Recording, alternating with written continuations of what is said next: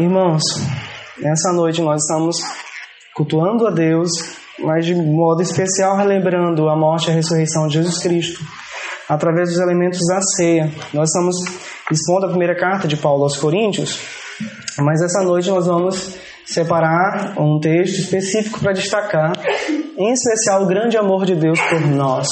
Nós somos uma igreja batista de convicção reformada. Mas nós não podemos negar nas Escrituras que Deus nos ama. Deus nos escolheu e isso envolve também o seu amor eletivo. Glória, pois, ao Senhor. Que amor tão perfeito e tão glorioso. E eu quero falar de boas novas para vocês essa noite. E em um dos livros mais lindos das Escrituras Sagradas, o livro de Oséias. Então eu quero pedir que você abra sua Bíblia em Oséias capítulo 3. Nós vamos expor esse capítulo tão maravilhoso da palavra de Deus. Oséias, capítulo 3.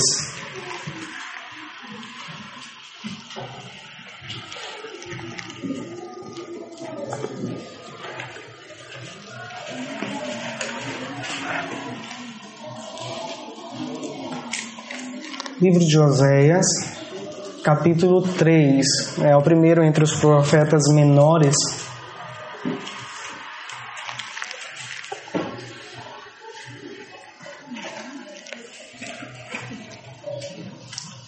Leamos então a palavra de Deus em Oséias, capítulo 3.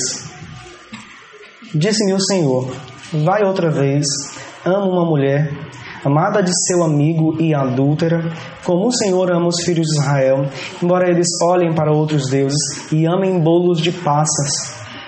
Comprei-a, pois, para mim por quinze peças de prata e um homer e meio de cevada, e lhe disse: Tu esperarás por mim muitos dias, não te, não te prostituirás, nem serás de outro homem. Assim também eu esperarei por ti. Verso 4. Porque os filhos de Israel ficarão por muitos dias sem rei, sem príncipe, sem sacrifício, sem coluna, sem estola sacerdotal ou ídolos do lar. Depois tornarão os filhos de Israel e buscarão ao Senhor seu Deus e a Davi seu rei e nos últimos dias, tremendo, se aproximarão do Senhor e da sua bondade. Graças a Deus por Sua palavra. Vamos orar mais uma vez, irmãos? Oremos. Senhor, fala conosco essa noite. Ajuda-nos a compreender Tua palavra. Teu Santo Espírito comunique aos nossos corações, às nossas mentes, a Tua Sagrada Escritura. Vem impactar as nossas vidas com o texto bíblico Ajuda-nos, Senhor. Ajuda-nos. Dá-nos mais do teu Santo Espírito. Edifica o teu povo. Faz a tua obra entre nós. Ajuda-me também na tarefa de pregar a tua palavra. Não é fácil. Sempre estamos aquém da tua palavra. Mas ajuda-me, Senhor, a transmitir a tua bondosa, gloriosa palavra nessa, neste culto. Ser conosco. Nós oramos em nome de Jesus Cristo. Amém, amém. O capítulo 3 de Oséias faz parte de uma profecia que foi entregue a Israel mais ou menos 700 anos antes da vinda de Jesus Cristo, ah, no final do reinado de Jeroboão II. Conforme o primeiro versículo desse, desse livro, primeiro capítulo, primeiro versículo, ah, Oséias profetiza ah, no reinado, no contexto do reinado ah, de Judá, aí vem Uzias, Jotão, Acás, Ezequias e Jeroboão II, que foi o último rei é, no contexto de, de Oséias. Se nossa cronologia estiver certa, então Oséias é contemporâneo, por exemplo, de Isaías. A mensagem de Oséias foi direcionada especificamente ao Reino do Norte, que é conhecido como Israel. E muitas vezes nesse livro é mencionado como Efraim, que era a sua principal tribo. Não sabemos muito a respeito desse homem, Oséias. Ele é filho de Beeri, é, é, é a única vez que esse nome é destacado aqui nas escrituras sagradas. Talvez para mostrar para mim, para você, que o que é importante nas escrituras é o Senhor, é a palavra do Senhor. Oséias significa socorro ou salvação. Muito coerente com a mensagem de Oséias. Um Deus santo, que salva uma esposa que se prostitui com outros deuses. Um Deus santo que compra um marido santo que compra uma esposa prostituta por meio de um preço altíssimo. E quando a gente ultrapassa os 700 anos, a gente vai até o Gólgota e vê o preço do nosso resgate. Nós somos essa noiva. O que estava acontecendo aqui no contexto do livro de Oséias, o ministério profético de Oséias? Ah, é um período de conquistas militares. Jeroboão II conquista vários territórios, a antiga Síria, Moabe e Amon. Então era um período político em ascendência, era um período de muitas riquezas, de muito poder, ah, de muita beleza em Israel, de apogeu mesmo. Mas também é um contexto triste, onde, ah, na medida em que Israel conquistava e tinha poder, Israel abandonava o Senhor. É, é tão interessante que muitas vezes nós, quando conquistamos, quando estamos bem, abandonamos o Senhor, não é verdade? Aconteceu isso aqui com Israel. Culto a divindades pagãs. Por exemplo, Baal. Baal era o ídolo principal do coração dos israelitas. E eles cometeram, por assim dizer, um adultério espiritu espiritual. Isso nos, nos faz lembrar, por exemplo, o chamado de Josué, ao povo de Israel quando adentraram a terra prometida. Josué 24, de 14 a 27, mas um texto específico diz: Mas eu e a minha casa serviremos ao Senhor. E no verso 15 do capítulo 24 de Josué, o povo de Deus responde: Nós serviremos ao Senhor. Mas a história de Israel é marcada por infidelidade ao Senhor. Eles andaram ah, correndo atrás de outros deuses, deuses dos sírios, dos cananeus, enfim, buscando prosperidade, buscando fertilidade e abandonaram a Yahvé e as suas palavras. Esses cultos pagãos atraíram a atenção dos israelitas e eles abandonaram o Senhor, abandonaram a escritura sagrada. Qual a mensagem então do livro de Oséias? Como um comentarista escreveu, a vida de Osés e sua família foi uma parábola dramatizada das verdades que ele proclamava. Oséias transmite uma mensagem para um povo que estava desviado do seu Deus. E ele transmite isso através da imagem da sua própria esposa, que é infiel a ele, Gomer. Gomer então simboliza a infidelidade do povo de Israel. E o amor do profeta, que é um amor sacrificial, é um amor que perdoa, é um amor que compra de volta, que vai em busca de uma esposa que não queria, simboliza o amor de Deus por seu povo adúltero, por seu povo infiel. O livro de Osés vai mostrar a ira de Deus contra o pecado. É só você ler o capítulo 1 e o capítulo 2, por exemplo. E essa ira é ilustrado por meio da ira de Osés contra as ações de sua esposa. Osés fica chateado, extremamente irado contra as atitudes de Gomer. Dos versos 9 a 15 aí do capítulo 2, é possível perceber com mais clareza o paralelo com o pecado da nação de Israel. Então a mensagem de Osés fala sobre a realidade do juízo divino diante da idolatria de Israel, mas também aponta para uma nova oportunidade de relacionamento com Deus. Havia então esperança. Havia então um depois disso, como nós lemos no capítulo 3. Então, essa é a mensagem que eu quero trazer para vocês. A mensagem do amor de Deus por uma esposa que é infiel, por uma esposa que, segundo as suas boas obras, não conseguiria o amor do seu marido celestial, vamos chamar assim. A, a mensagem de Oséias é a mensagem do Evangelho, de Deus nos salvando mediante sua graça, através da morte redentora do seu filho. Deus nos ama e nos ama apesar dos nossos pecados, apesar das nossas falhas, apesar das nossas imperfeições. Não somos amados, irmãos, porque atraímos a atenção de Deus através ah, das nossas virtudes. Toda nossa boa obra, disse um antigo profeta, é como trapo ah, de imundício. Mas Deus nos ama, Deus veio no mercado de escravo e nos comprou mediante a morte e a ressurreição do seu, seu filho. Então, o sermão, se eu fosse escolher um tema, seria Deus ama ama, o Deus é amor. Como é que se mostra esse amor de Deus? Eu dividi o sermão aí em quatro partes. Primeiro, esse amor é direcionado a pecadores, capítulo 3, verso 1. Segundo, esse amor traz redenção. Capítulo 3, verso 2. Esse amor também traz disciplina, corrige. Versos 3 e 4. E por fim, esse amor traz restauração completa. Versículo 5. Então, primeiramente, esse amor de Deus, esse amor santo, ele é direcionado a pecadores. Vou ler mais uma vez o verso 1. Disse-me o Senhor: Vai outra vez, ama uma mulher, amada de seu amigo e adúltera, como o Senhor ama os filhos de Israel, embora eles olhem para outros deuses e amem bolos de passas. O capítulo 3, então, no verso 1, começa com uma afirmação importante. Sabe qual é a afirmação? Deus falou.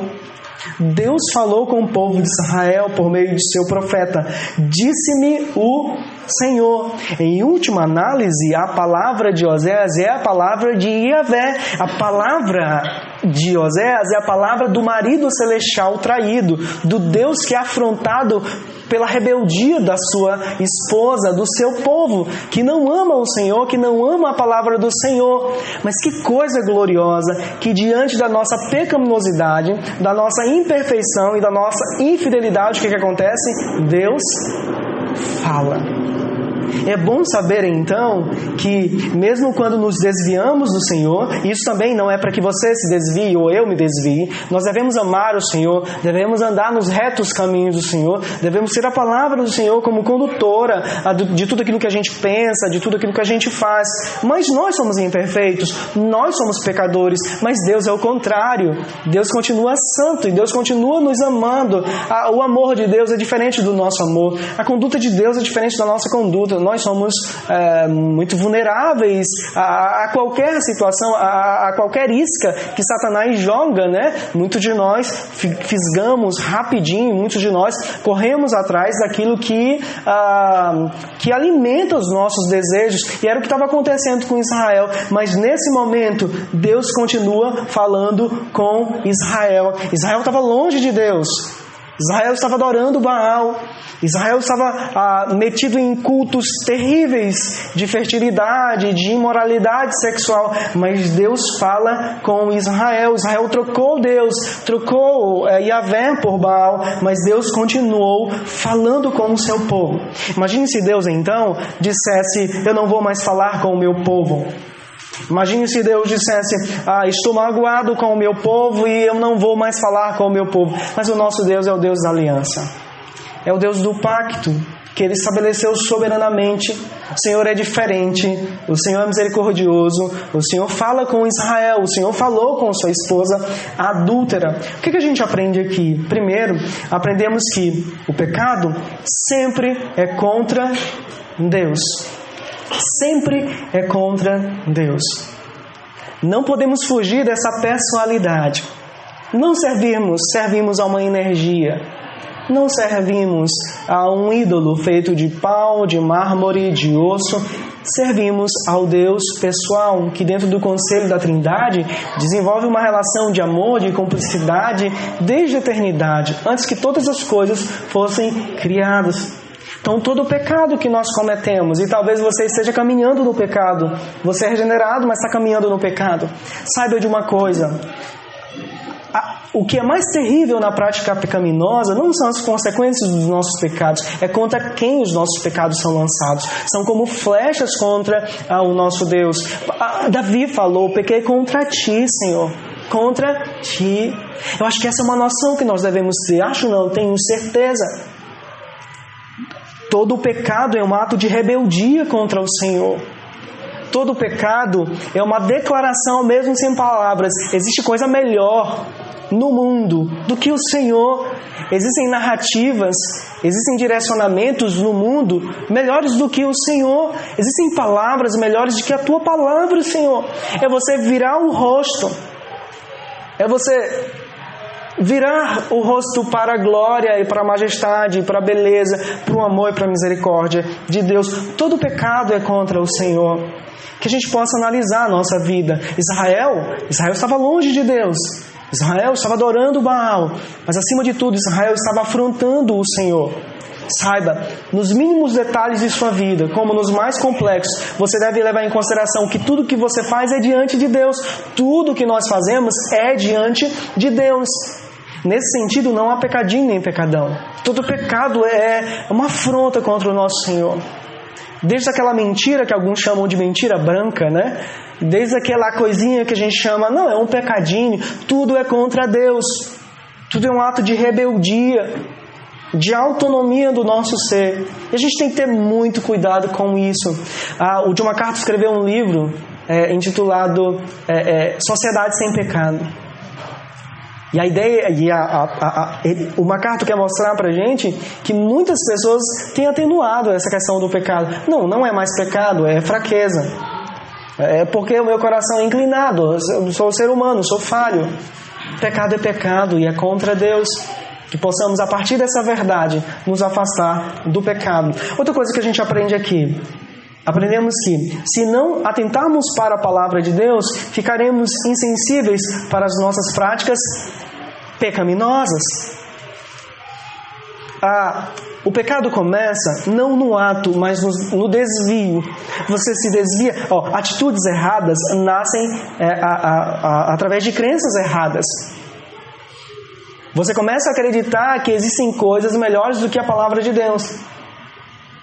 E você então se afasta do texto bíblico, se afasta da meditação. Lembra do Salmo de número 1? O nosso caminho, ele se torna saudável ou não a partir do momento que a gente lê e observa a palavra de Deus. Uma vida que honra o Senhor é uma vida, antes de tudo, que honra a palavra do Senhor. Uma vida que glorifica a Deus é uma vida, antes de tudo, que uh, se volta para a palavra de Deus. Israel, não só no contexto de Oséias, mas em toda a literatura profética, se desviou dos caminhos do Senhor quando se desviou da palavra de Deus. Irmãos, como temos vivido um tempo onde as pessoas estão estabelecendo espiritualidades tão diversificadas como esses mosaicos que a gente encontra em algumas catedrais, cores variadas, espiritualidades variadas, piedades variadas, onde muitas vezes dentro dessas espiritualidades você percebe atitudes de supostos cristãos que não entendem que devem viver ah, de forma santa nesse mundo para a glória de Deus, ou também espiritualidade que não exige, ou, ou, ou que o, o fiel, vamos dizer assim, não tem necessidade de ler a palavra de Deus. É uma era muito do sentimento, muito de, de sensações. E toda vez que o povo de Israel se afastou da palavra de Deus, se tornou insensível para suas práticas pecaminosas. E isso acontece até em nossos dias. Lembra da igreja de Corinto? Se afastou do evangelho, desenvolveu uma sabedoria mundana, dividiram a igreja estavam ah, ostentando a sabedoria do mundo, a oratória, a filosofia, e abriu portas para pecados escandalosos, como alguém possuir a mulher do seu próprio pai, ou quando por qualquer coisa um irmão levar outro irmão diante dos tribunais humanos. Falta de zelo na palavra de Deus nos tornará inevitavelmente, irmãos, insensíveis à prática pecaminosa. É, a vida de pecado não nasce ou, ou não encontra razão na quantidade de, de pecado que está à nossa volta, mas na falta de tempo e de amor que muitos de nós demonstramos em relação à palavra do Senhor. É lâmpada e luz, o contrário é verdade. Se não tivermos a palavra de Deus, andaremos em trevas. Andaremos segundo o curso deste mundo, segundo o nosso coração. Irmãos, a resposta não está nos nossos corações. Nosso coração é enganoso e sempre vai desejar aquilo que nos satisfaz. palavra de Deus mata o nosso eu egoísta e diz e faz-nos gritar como Paulo: Não sou mais eu quem vive, mas Cristo vive em mim. Quando não ouvimos a verdade da Escritura, certamente ouviremos outras verdades, entre aspas. E era isso que estava acontecendo com o povo de Israel, com essa esposa infiel, adúltera, seguindo outros deuses, seguindo outros homens, se esbaldando nos seus desejos, vivendo de uma forma desregrada, vergonhosa, porque abandonaram a palavra do Senhor. Tomem cuidado com isso. Outra verdade que a gente aprende aqui aprendemos que a palavra de Deus revela a sua misericórdia em nos chamar e prover os recursos para nos arrependermos e caminharmos em santidade. Assim diz o Senhor. Talvez você esteja lutando contra um pecado. Talvez você esteja sendo escravizado por uma prática pecaminosa. Existe misericórdia de Deus e graça de Deus nessa noite, assim como foi para o povo de Israel lá no contexto da profecia de Osés. Assim diz o Senhor. Deus fala conosco, Sua palavra vem até nós e nos santifica. Mata esse impostor que vive dentro de nós, esse impostor que quer ser rebelde à palavra de Deus, que quer ser rebelde aos estatutos do Senhor. A palavra de Deus nos santifica, e santificação significa a mortificação do nosso eu, a mortificação daquilo que queremos, para que dentro de nós surja um homem à semelhança de Cristo que diz: Faça-se a tua vontade, Senhor. Graças ao Senhor que há misericórdia dele entre nós. Nós temos a palavra de Deus em nossas mãos. O Spurgeon disse o seguinte: que a, a palavra não deve ficar na estante, a palavra deve estar nos nossos corações. A palavra não deve ser utilizada como um amuleto, muito menos como um, um, um, artigo no nosso look que a gente traz ah, nos domingos, no culto noturno. A palavra de Deus revela a misericórdia do Senhor, mas nós temos que, vamos dizer assim, tomar posse da palavra do Senhor. A palavra ah, transmite a misericórdia de Deus e nos oferece recursos para mortificarmos os nossos pecados, nos voltar para Deus, glorificando o Senhor em uma vida de santidade. Voltem-se para a palavra de Deus. Israel se afundou em pecados vergonhosos porque abandonou a palavra do Senhor. Mas Deus é misericordioso e usou Osés. E Osés diz: Assim diz o Senhor. Em seguida, agora voltando ao texto, nós vemos o Senhor dando uma missão bem difícil de ser cumprida para qualquer homem.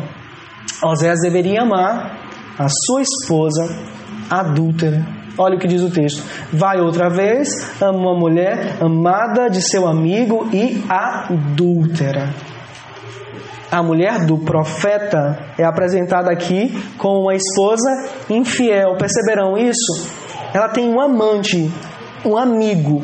A gente não sabe quem é esse cara. Mas o, o, a, o, o que a, a gente deve saber é que ela era uma mulher adúltera. Uma mulher que se prostituía com um homem ou com outros homens. Bom, o nome dessa mulher era Gomer, capítulo 1, verso 3. Uma prostituta, capítulo 1, verso 2, vai falar isso. Irmão, vocês já perceberam que amar quem nos ama é muito fácil? Mas resgatar uma esposa infiel, isso é muito difícil. Jesus Cristo certa vez disse assim, Mateus 5,46: Se amardes os que vos amam, que recompensa tendes? Não fazem os publicanos também o mesmo? Isso é muito fácil, até para os descrentes. Mas não é nada fácil amar alguém que não demonstra amor por nós. Nosso amor, e você deve concordar comigo, provavelmente, nosso amor geralmente é circunstancial, envolve interesses. Não é verdade? Geralmente nós vivemos o toma lá da cá. É isso que a gente aprende com essa sociedade. Mas Deus diz para Osés amar uma mulher infiel. Você amaria alguém que fosse infiel? Nós amaríamos alguém que fosse infiel, que nos afrontasse? Geralmente nós queremos retribuir na mesma moeda, deixar de falar. Nasce um super-herói dentro de nós que deseja esmagar, destruir e afastar aquela pessoa para outra dimensão. O amor de Osés é um amor no contexto de infidelidade. Sua esposa infiel. E esse amor de Osés, direcionado a uma esposa infiel, ilustra o amor de Deus por nós. No contexto imediato, o amor de Deus para com Israel. Olhando de uma maneira mais abrangente, o amor de Deus em Cristo por mim e por você.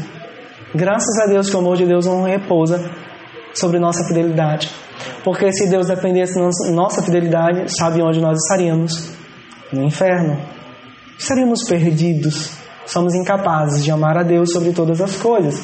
Somos incapazes de amar o nosso próximo como a nós mesmos. Somos incapazes de observar a lei perfeitamente. Mas observem o restante do texto. Como o Senhor ama os filhos de Israel, embora eles olhem para outros deuses e amem bolos de passas. A Bíblia diz que Deus é amor, 1 João 4,8. Mas quem são essas pessoas a quem ele ama? Seriam pessoas fiéis a ele? Seriam pessoas que fazem perfeitamente a vontade de Deus? Seriam pessoas que o amam? A resposta é, irmãos, não. Claro que não. Não somos essas pessoas. Não existem essas pessoas. Os recipientes do amor de Deus são pecadores, homens e mulheres infiéis. Pessoas que olham para outros deuses. No hebraico, essa palavra olhar é usada para expressar esperança ou desejo. Era isso que Israel estava fazendo, olhando para outros deuses tendo esperança em outros deuses, desejando outros deuses. E quantos de nós fazemos a mesma coisa em relação às nossas famílias, aos nossos empregos, ao nosso dinheiro, aos nossos estudos, ao nosso conforto? Quantos de nós olhamos quase que diariamente, desejamos outros deuses, irmãos? Somos ainda, na prática, uma esposa infiel que quer se deliciar com outros deuses. Calvino disse que nosso coração é uma fábrica de ídolos e é realmente. Tantos deuses que a gente entroniza em nossos corações. Então Deus ama um povo que deseja outros deuses, como uma mulher adúltera deseja outros homens, como Gomer fez com Oséias. Enquanto Deus está amando este povo, eles estão amando bolos de passas. Perceberam isso? Essa expressão é muito interessante. Esses bolos eles eram utilizados em sacrifícios pagãos, ofertas feitas a Baalins nas festas da vindima. Jeremias 7:18 vai falar isso.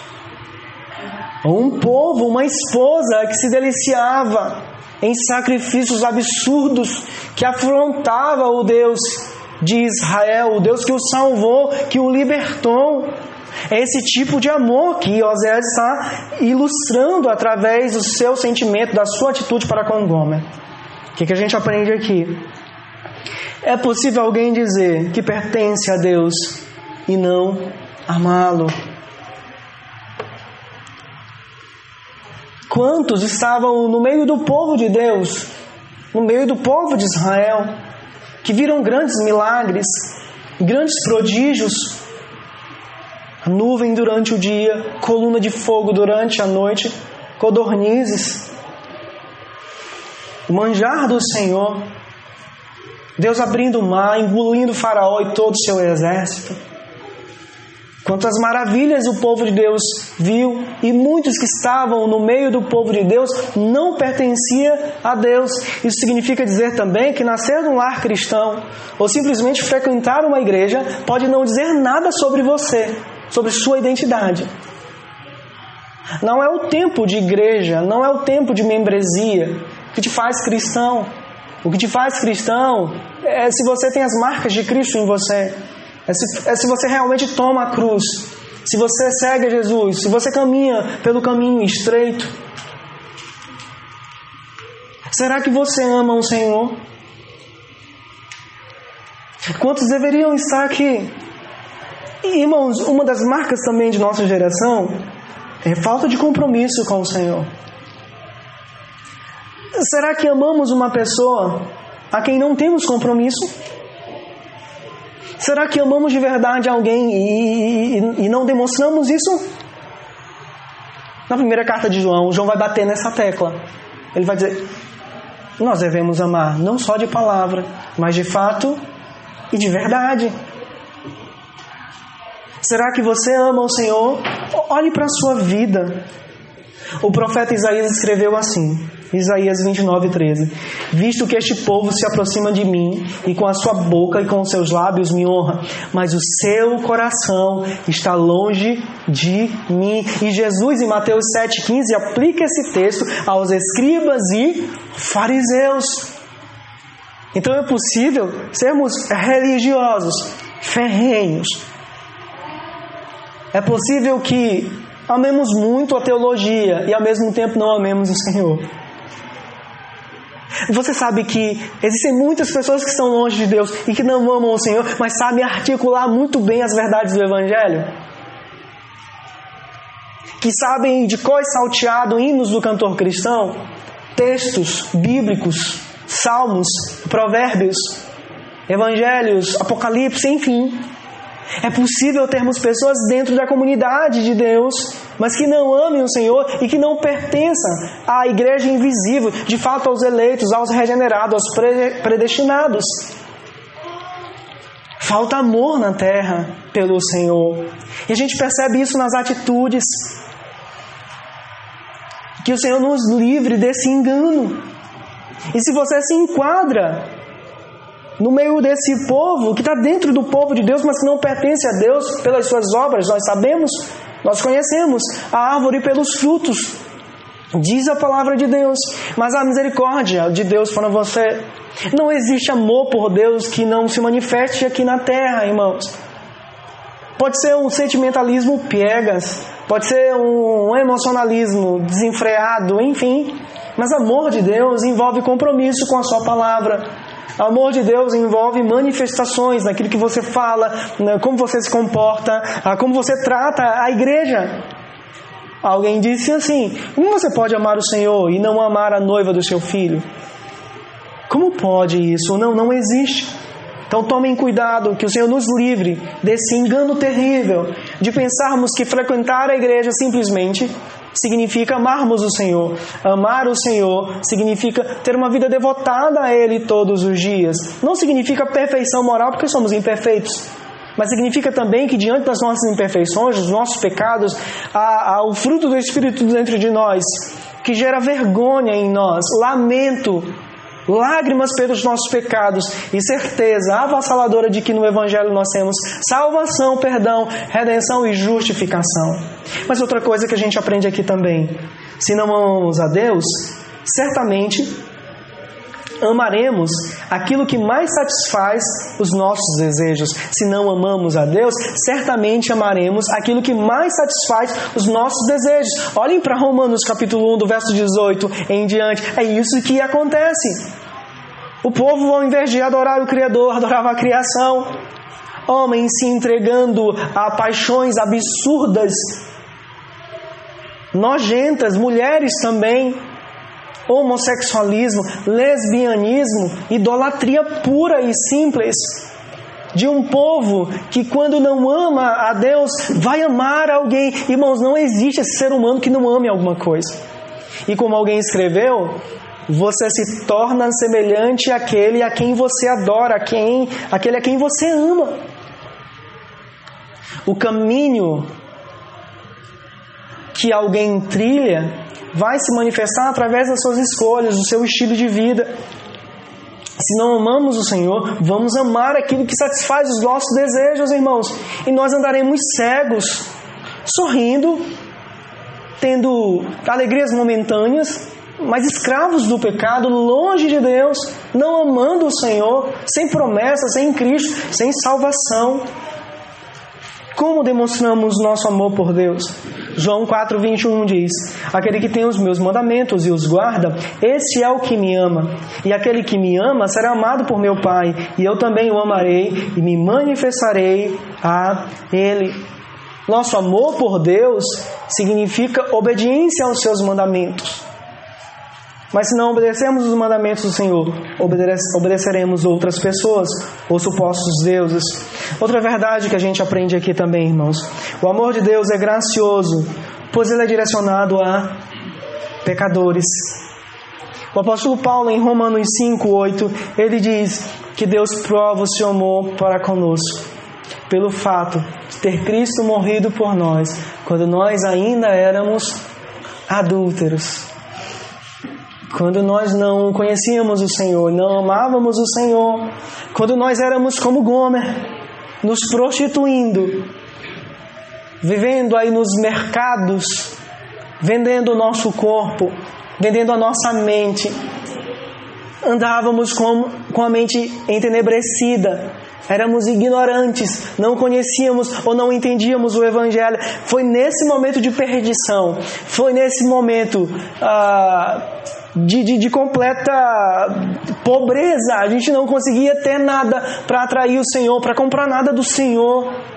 Foi nesse momento que o Senhor estendeu suas mãos para mim e para você. O Spurgeon disse o seguinte: talvez haja algum de vocês que ache não ter nada extraordinário neste amor que o Senhor tem pelos não amáveis. Eu gostaria que vocês tentassem amar alguém que não tenha nada em si que seja digno de amor. É isso. O amor de Deus no Evangelho é direcionado a pessoas que não são amáveis e não são dignas do amor do Senhor. Somos impróprios Estamos aquém do amor de Deus e das exigências do Senhor. O Senhor nos salva mediante a sua graça. Vai e toma essa mulher que é adúltera. Compra ela, traz ela de volta, e foi isso que Deus fez por nós em Cristo Jesus. Esse amor é direcionado a pecadores. Segundo, esse amor, irmãos, traz redenção. Verso 2: Comprei-a, pois, para mim por 15 peças de prata e um homem e meio de cevada. O amor de Deus é redentivo. A palavra compreia significa a aquisição de um bem mediante um pagamento.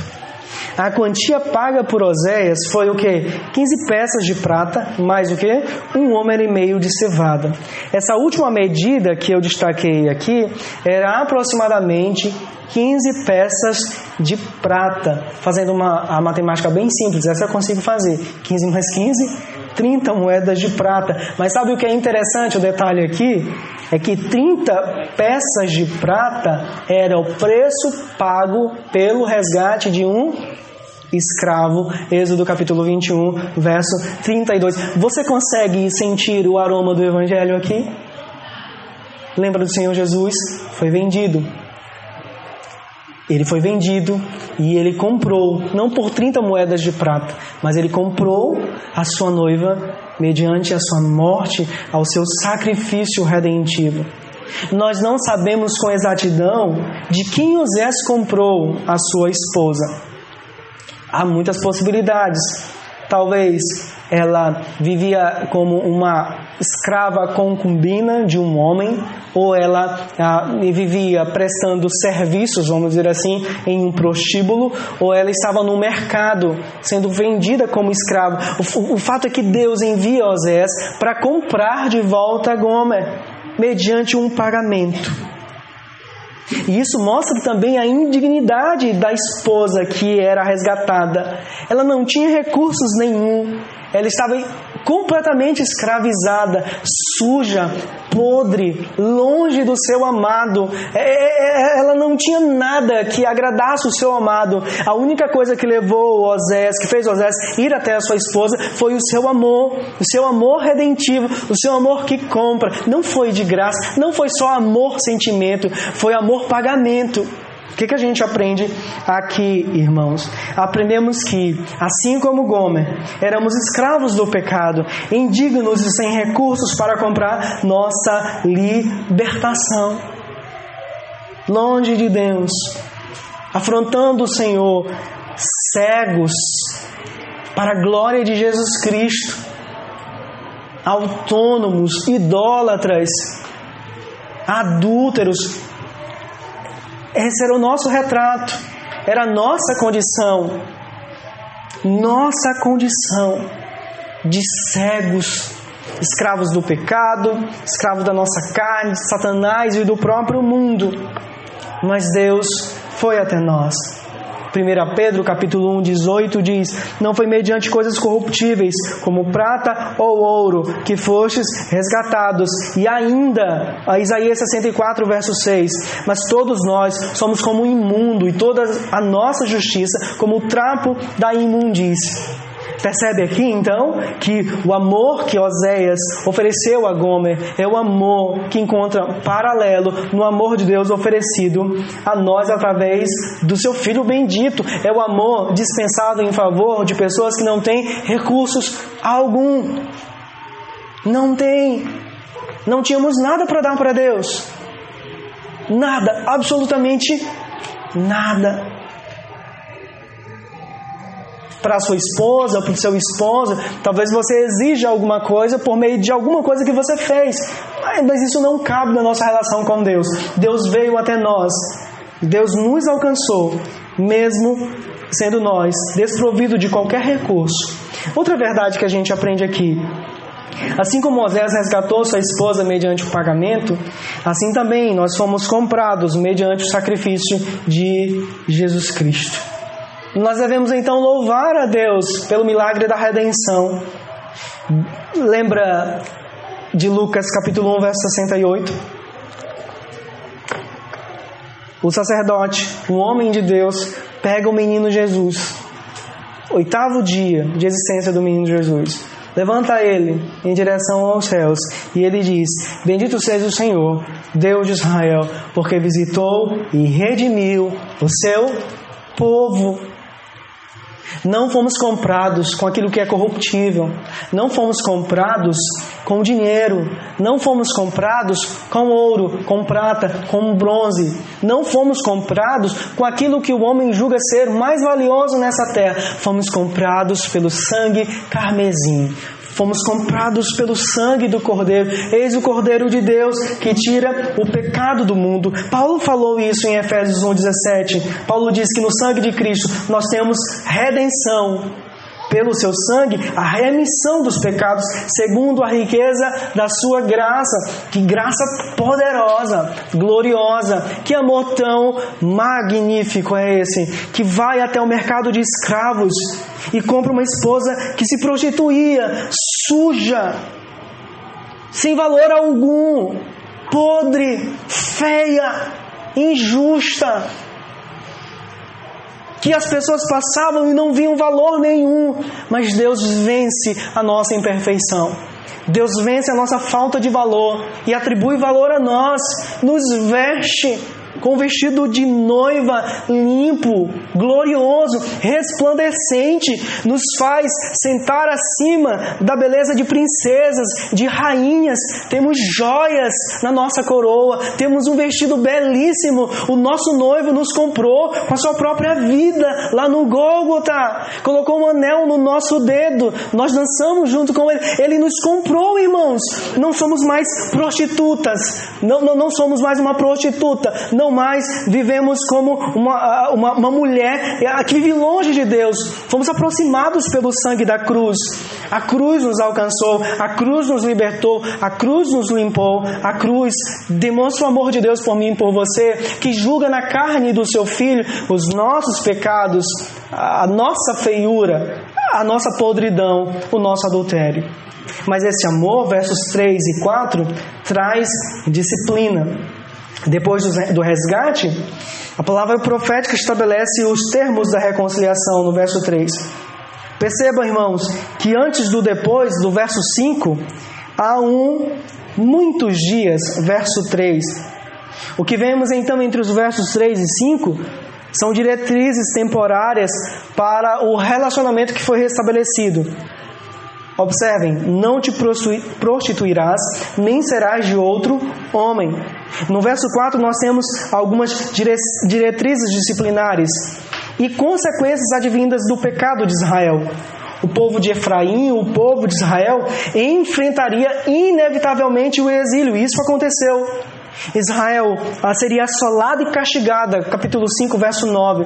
Deus viria como um leão, despedaçando o povo rebelde, e ninguém poderia socorrer Israel, capítulo 5, verso 14.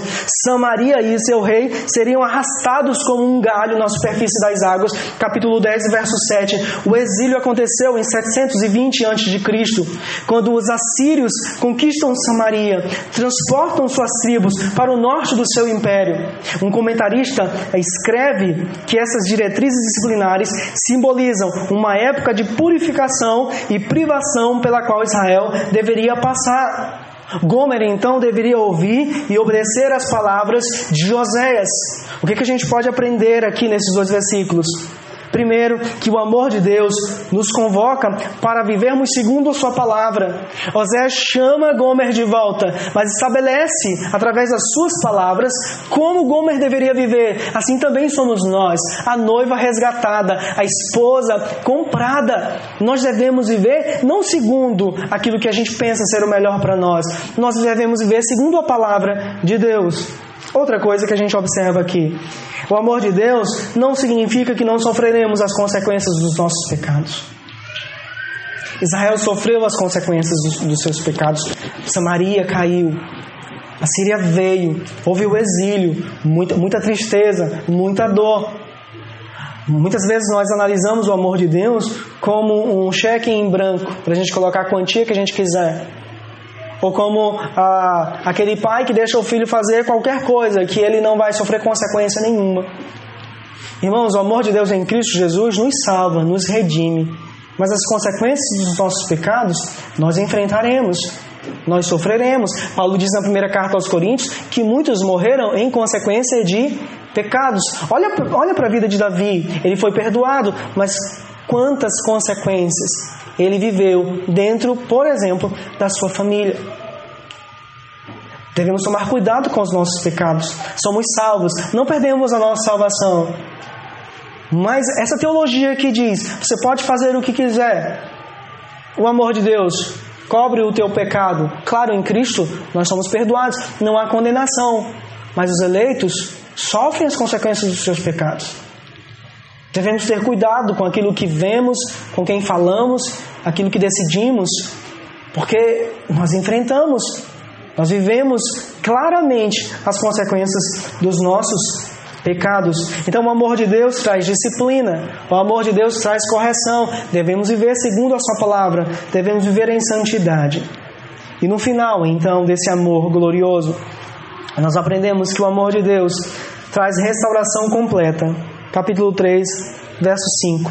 Diz a palavra de Deus assim: Depois tornarão os filhos de Israel e buscarão ao Senhor seu Deus e a Davi seu rei. E nos últimos dias, tremendo, se aproximarão do Senhor e da sua bondade. Graças ao amor soberano, misericordioso desse Deus.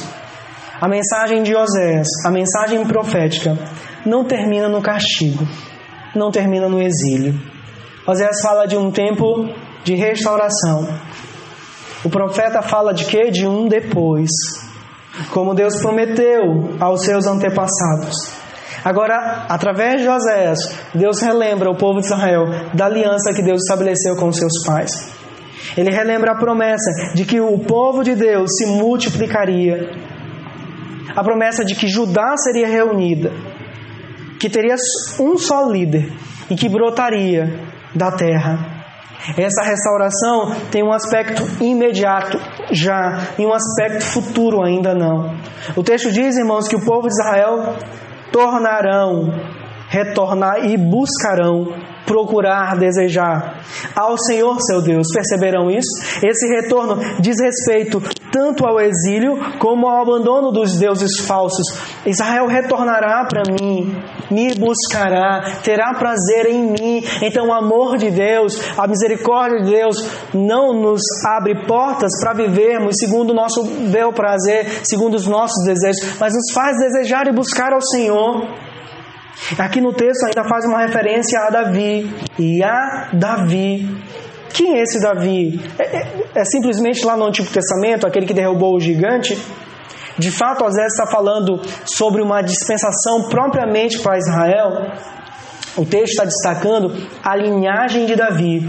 Quando a gente olha para o Novo Testamento, o rei descendente de Davi foi Jesus Cristo. Romanos 1:3, Atos 13, verso 34, Isaías 53, verso 3, lá no Antigo Testamento, e Apocalipse 22, 16. Em Romanos capítulo 4, versos 16 a 17, nós somos informados que as bênçãos preditas no livro de Osés pertencem àqueles que confiam em Jesus Cristo, que é filho de Davi, ou seja, da descendência de Davi. A profecia também fala de um tempo onde Israel se aproximaria do Senhor e de sua bondade. Diz o texto: nos últimos dias, tremendo, se aproximarão do Senhor e da sua bondade. Perceberam uma profecia gloriosa aqui, irmãos? Não só para o Israel étnico, mas também para a igreja de Cristo, para nós. O que a gente aprende aqui no verso 5? Aprendemos que o amor de Deus preserva a aliança que ele fez com o seu povo. Há uma canção chamada Canção de Oséias, que foi composta pelos Arrais, e diz assim: Eu cumpro a minha parte na aliança. Não existe mais distância. No deserto onde estavas, nascerá um jardim, e a graça que trouxe manterá você fiel a mim. Que coisa gloriosa! A aliança que Deus fez conosco, ela é administrada e preservada soberanamente pelo Senhor. Olhem para Israel, olhem para vocês. Vamos olhar para as nossas vidas. Somos infiéis a Deus. Mas por que, que nós não caímos da graça? Não caímos da graça porque Deus é fiel à sua aliança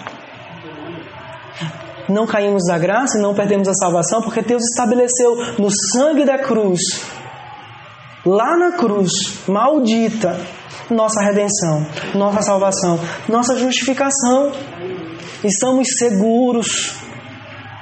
Por mais que nos esqueçamos dos estatutos do Senhor, por mais que diariamente, na prática, quebremos a aliança, por mais que diariamente desobedecemos a palavra de Deus, o Senhor continua absolutamente fiel. Gomer foi infiel à aliança que ela fez com Oséias, mas Oséias continuou fiel. Assim também Yahvé, nós como noiva, como esposa, por assim dizer, do Senhor. Nós somos infiéis, mas Deus continua firme na sua aliança. A graça que trouxe nós para Deus nos manterá fiel a Ele. A gente aprende aqui também que o amor perdoador de Deus produz em nós o desejo de buscá-lo e nos aproximar dele. Irmãos, o inferno com Deus seria o céu e o céu sem Deus seria o inferno. Qual o ponto? O ponto é dizer que o nosso descanso, a nossa eternidade, ela não é gloriosa apenas por ser eterno, mas porque temos Deus. Você entende isso? É, isso aqui não é sobre vocês, sobre mim, entende isso? O Evangelho não é sobre vocês, não é sobre mim, é sobre Ele. É, é sobre Ele. E se essas verdades que eu estou proclamando de uma maneira bem imperfeita, se comparada a muitos pregadores, mas se você atentar para o âmago dessa mensagem, é algo glorioso. O nosso bem maior no Evangelho é o Senhor, é nosso Deus, Pai, Filho e Espírito Santo. Nós somos atraídos para Ele. Ele é o nosso tesouro, Pai, Filho e Espírito Santo, bendita e santíssima Trindade gloriosa. Esse é o nosso Deus que nós amamos. A salvação, o Evangelho, essa certeza de que Deus preserva a sua aliança deve produzir em mim e você o desejo de buscar o Senhor e nos aproximar dele. É por isso que no capítulo 6, verso 1 e 3 de Osés, tem um dos textos mais lindos das Escrituras que diz assim: Vinde, e tornemos para o Senhor, porque Ele nos despedaçou, Ele, Ele vai nos punir, Ele vai nos castigar, mas Ele nos sarará. Ele fez a ferida, mas ele vai ligar a ferida. Depois de dois dias, nos revigorará. Ao terceiro dia, nos levantará e viveremos diante dele. Por isso, conheçamos e prossigamos em conhecer ao Senhor como a alva, a sua vinda é certa, e ele descerá sobre nós como a chuva, como a chuva serôdia, que rega a terra, fará a ferida, mas ele sara a ferida, entende isso? Ele vai nos quebrar, mas ele vai nos juntar. Ele é tudo para gente. Nós devemos conhecer e prosseguir em conhecer o Senhor. Irmãos, muitos de nós temos que lutar contra essa religiosidade, essa tradição que a gente ah, tem reverberado nas nossas atitudes, de que igreja simplesmente isso aqui, isso faz parte, mas é muito da nossa, do nosso desejo de amar o Senhor. Não é só o prédio. Nós estamos numa escola, mas temos tudo, temos o Senhor. Irmãos, essa mensagem é muito impactante para mim. Durante a semana toda eu estou ruminando isso aqui. E talvez eu não consegui transmitir como eu queria transmitir durante a semana. Mas esse texto é tão glorioso, tão maravilhoso, que a gente não precisa cantar aqui. A gente não precisa de um ministério de música muito grande, a gente não precisa de um prédio muito grande para termos satisfação nessa mensagem. É o Senhor, Ele nos quebra, nos, nos molda, ele, ele abre a ferida, ele sara a ferida, é, é, é, ele nos corrige, ele nos ama, ele nos santifica. Deus é o nosso tesouro. E aí o povo de Israel voltaria, abandonaria os seus deuses, abandonaria a sua, a sua idolatria e, e, se voltaria para, para o Senhor Yahvé, e se voltaria para o Deus da aliança. Outra coisa que a gente aprende aqui é que o amor de Deus aponta para uma gloriosa consumação. Osés fala de uma restauração. E quando a gente olha para o Novo Testamento, por exemplo, em 2 Timóteo 4,18, Paulo diz: O Senhor me levará salvo para o reino celestial. E ainda, no verso 8 do capítulo 4, ele diz: A coroa da justiça me está guardada, a qual o Senhor, reto juiz, me dará naquele dia, e não somente a mim, mas também a todos quantos amam a sua vinda. O povo de Israel foi conquistado, esmagado, porém, o verdadeiro povo de Deus, essa igreja invisível, nunca seria destruído. Em Romanos 9, 25 e 26, Paulo entendeu que a profecia de José se cumpriria na igreja. Tentem pensar junto comigo. Nós somos imperfeitos, infiéis, mas Deus nos amou em Cristo Jesus. E essa mensagem deve gerar em nós um desejo pelo Senhor, de buscar ao Senhor, de conhecer e prosseguir em conhecer ao Senhor. Osés estava falando de uma restauração que Deus traria ao povo de Israel. Mas Osés, ele estava apontando para uma restauração muito maior. Nós vivemos alguns aspectos de nossa salvação aqui e agora. Ainda não vivemos a completude de nossa redenção. Ainda não experimentamos a completude de nossa redenção. Mas um dia, irmãos, essa noiva infiel que somos nós, que fomos comprados pelo sangue do Filho bendito do Pai, nós seremos entronizados e viveremos a restauração completa, onde o reino de Deus será estabelecido cabalmente no mundo. E então nós nos voltaremos para o Senhor, nós buscaremos o Senhor, viveremos em uma terra de completa paz, de perfeita harmonia, nos congregaremos todos nós, para a glória do Senhor, porque Deus nos amou, porque Deus nos resgatou, Deus nos comprou mediante a morte bendita do seu Filho. O cálice e o pão simbolizam esse amor glorioso que resgata uma esposa adúltera, uma esposa infiel. O que é o amor então? Será que você se sente amado por Deus? Será que nós nos sentimos amados por Deus hoje? Às vezes a gente entende o amor de Deus, no sentido de que nossa vida ah, deve estar completamente perfeita. Mas o amor de Deus é Cristo Jesus morrendo por nós. Significa Deus nos salvando e restaurando uma esposa que não merecia. Significa Deus em Cristo cobrindo o seu povo com justiça e perfeição. Significa Deus corrigindo e preservando seu povo. Significa esperança de restauração completa e eterna. Assim como Moisés ouviu, vai e ama a sua esposa adúltera. Eu posso ver o Senhor, o Pai, enviando o Filho para que ele morra, morresse pela uma esposa adúltera, uma igreja que não merecia.